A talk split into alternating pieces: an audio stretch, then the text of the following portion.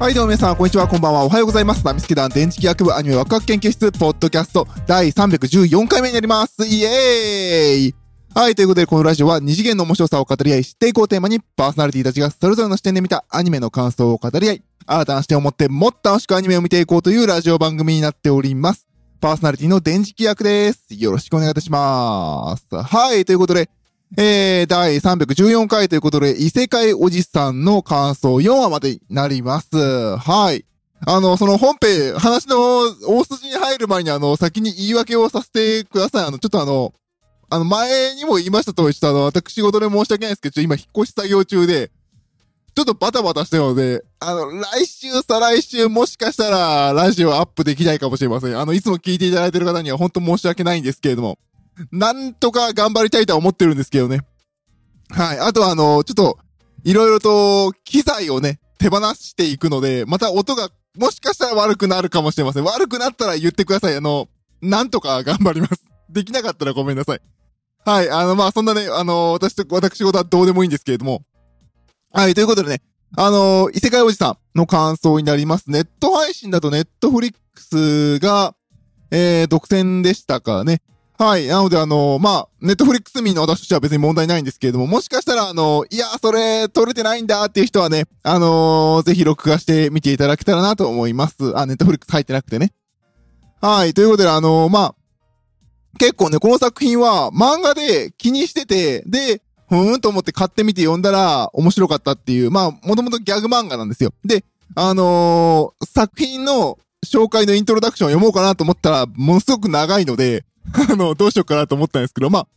あ、あのー主人、どっちか、まあ、おじさんっていう人、おじさんが主人公で、で、そのおじさんを引き取った、甥いっ子の高文かな？が、あの、まあ、二人が主役なんですけれど、まあ、そのおじさんが2017年にトラックにバーンって跳ねられて、で、異世界転生したわけなんですよ。まあ、体はそのままで生きてて、まあ、昏睡状態で、で、17年後、だから、もう34で起きたら、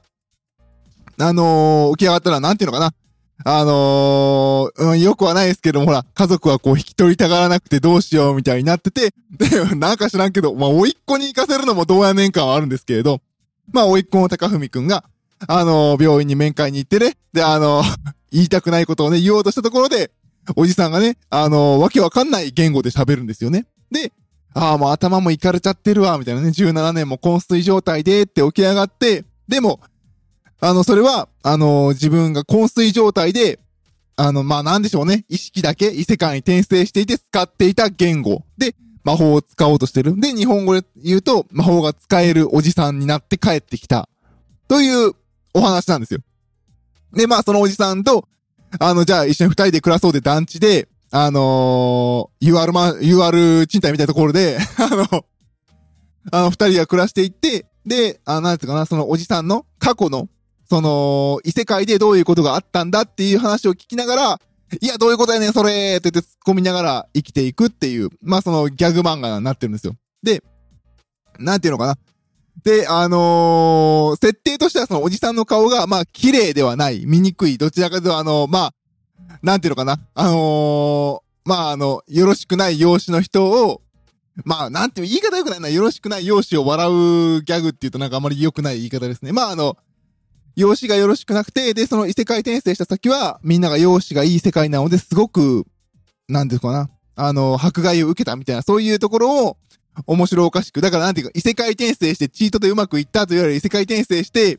まあ、チート、チあれチートなのかな？なんでチートなのかっていう話は全然、あれあったっけかな？まあ、アニメ上は確かなかったはず。で、まあ、あのわっちゃわっちゃやってたっていう話を、まあ見ながらね、おいおいおいおいとかね。で、まあ、そこでね、出会ったエルフの女の子は実は可愛くて、ね、助けたら、結構ね、あの、近づいてきてくれてるのに、お、じさんはね、あの、コミュ障だから、あの、こいつにまとわりつかれて迷惑だったみたいな、おいーとかいうのを突っ込んでいくっていう、あの、漫画なんですよ。で、で、それを漫画というか、まあ、ギャグ漫画で、まあ、それをアニメ化されているっていう形ですね。で、あの、今のところ4話までなんですけれど、個人的には3話、4話がめっちゃ面白かった。すごく面白かった。なんか1、2話は、私があの、漫画を読んでるからっていうのもあるんですけれど、なんていうのかな、世界観説明と、まあこうだよねっていう感じの、まあ並べましたっていうのが、個人的な感想だったかな。で、さっき3話4話パッと見たんですけど、3話4話はね、なんかね、すごく面白かった。なんかやっぱり、あのー、登場人物が全部揃ったっていうのもありますね。そのおじさんと高文だけだったら、なんか男二人がね、やってるだけなんで、なんていうのかな、もう一歩引いたコミが必要で、そこにあの、その高文くんにこう、恋心を寄せる藤宮って女キャラが入ってきて、で、その三人がわちゃわちゃボケて突っ込んでってやっていくのが面白い形になったかなっていう感じですね。それが3話4話で完成されて、そこがやっぱりすごくすごく面白かったんじゃないかなと思います。で、何よりもコメディをやってくれてるのがすごく面白いですね。なんていうのかな、やっぱりこう、コメディって売れないじゃないですか。ケメコデラックスとかさ。ね？でも、なんていうのかな、でもやっぱりコメディのパワーってすげえなっていう感じ。ほとんどさっき言ったその異世界おじさん、帰ってきたおじさんと、で、その甥っ子も高文と、で、そこにこう外部から見に来る藤宮っていうキャラクターのほぼ3人の会話で成り立つんですよ。で、たまに、おじさんが、その異世界ではこんなことがあったんだってこう自分の過去を見せる、映像を見せるところに出てくる、その異世界のエルフだとか、そのちょっとした登場人物が出てくるっていうだけで、基本的にはおじさんに対してこう周りが突っ込んでいくとか、そういう流れなので、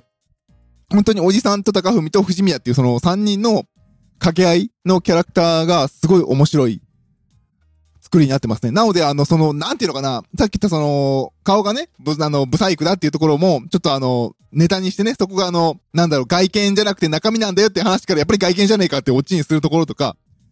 あの、絵で笑わせるっていうところはあるんですけれど、絵だけじゃなくて、ちゃんとその、ノリとか流れとか、あの、声の強弱とかのその声の演技による、コメディの面白さっていうところをすごくすごく作られてる感じですね。だって、その、ね、あのー、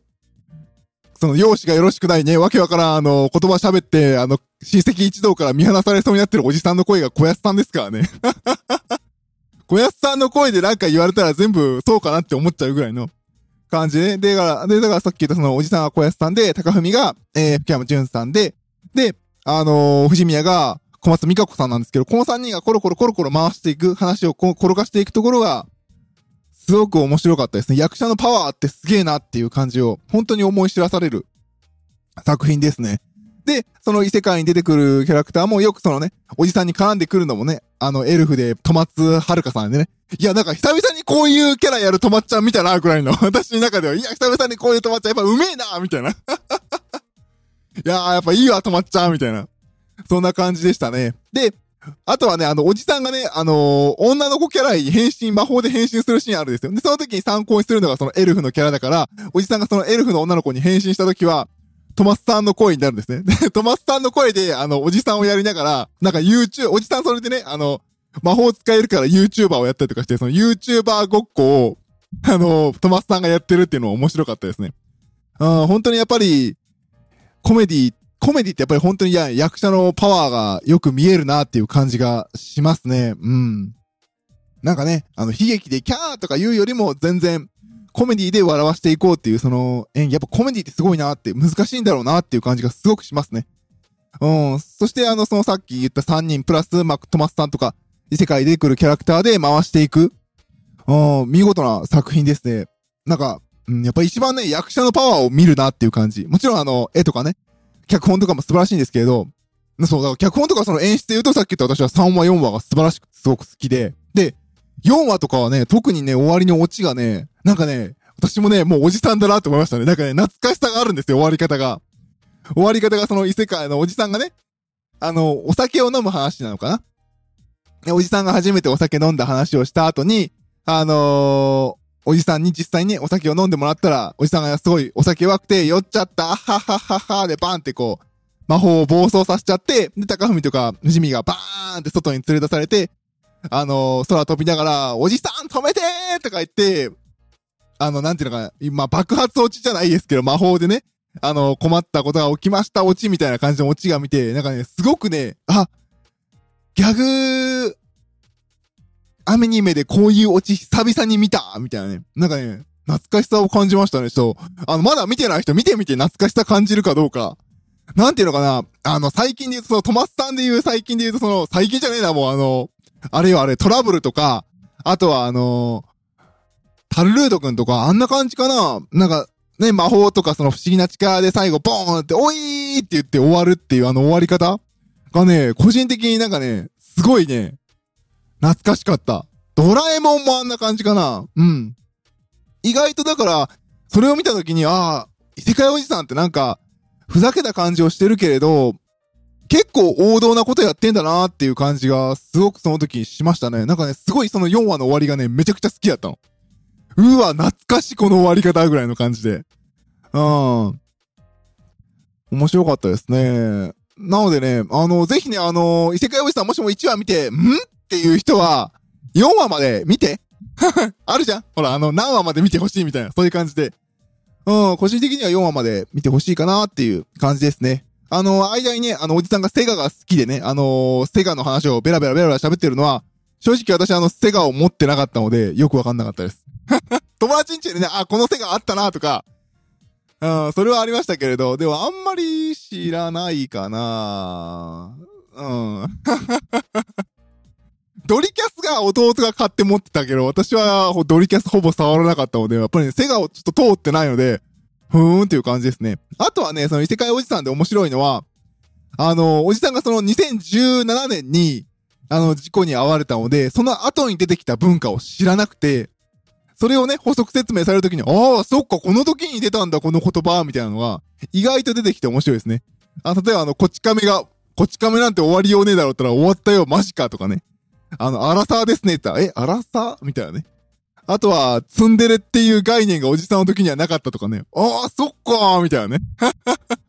なかなか、うん、なかなかね、この作品はいろんなところで見てて面白いですね。あとはね、あのー、エンディング曲よ、エンディング曲。井口ゆかさんのエンディング曲。意外といい曲でしたね。意外とって言い方良くないけれど。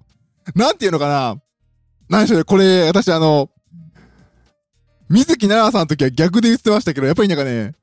水木奈々さんのね、時は私はね、あの、主題歌やってない時の方がいいキャラ演じてるっていうことをよく言ったんですけど、あの、今回、井口優香さんは、あの、今のところ、もしかしたらちょい役で出るかもしれないですけど、キャストで、あの、主要キャラで名前出てないんですね。で、それで思ったのは、あの、主要キャラにいねえ方がいい曲歌うじゃんくらいのね。大変失礼なことを思ってしまいましたけど。まあそこはみんな聞いてみて。おーって思うから。すげえ偏見ですけどね。はい。ということでね、あのー、異世界おじさん、個人的にはずっと漫画を読んでいた作品なので、これが映像で、えー、出てきたことはとてもとても嬉しいです。あとはね、ネットフリックスに入ってるので、まあ、ネットフリックスで見れてよかったなっていう感じですね。あのー、何でしょうね、某作品みたいにね、他の作品みたいにあの、何でしょう、FOD 限定とか、あのー、ディズニープラス限定とかされると大変辛いので それは、そうですね、私は追っかけてる作品がネットフリックスでやってくれたことが嬉しかったかなっていう感じです。はい。なのでね、あのー、ぜひあの、まだ1話とかしか見てない人は4話まで見てね、私の懐かしさを共有できるかどうかをすごい確かめてほしいんですよ。はい。ということでね、えー、今回は異世界おじさんへの感想でした。4話までね、の感想でした。はい。ということでね、あの、来週、再来週、頑張ってできれば出したいですけど、できなかったらごめんなさい。えー、パーソナリティは私、電磁気役でした。それでは、バイバイ。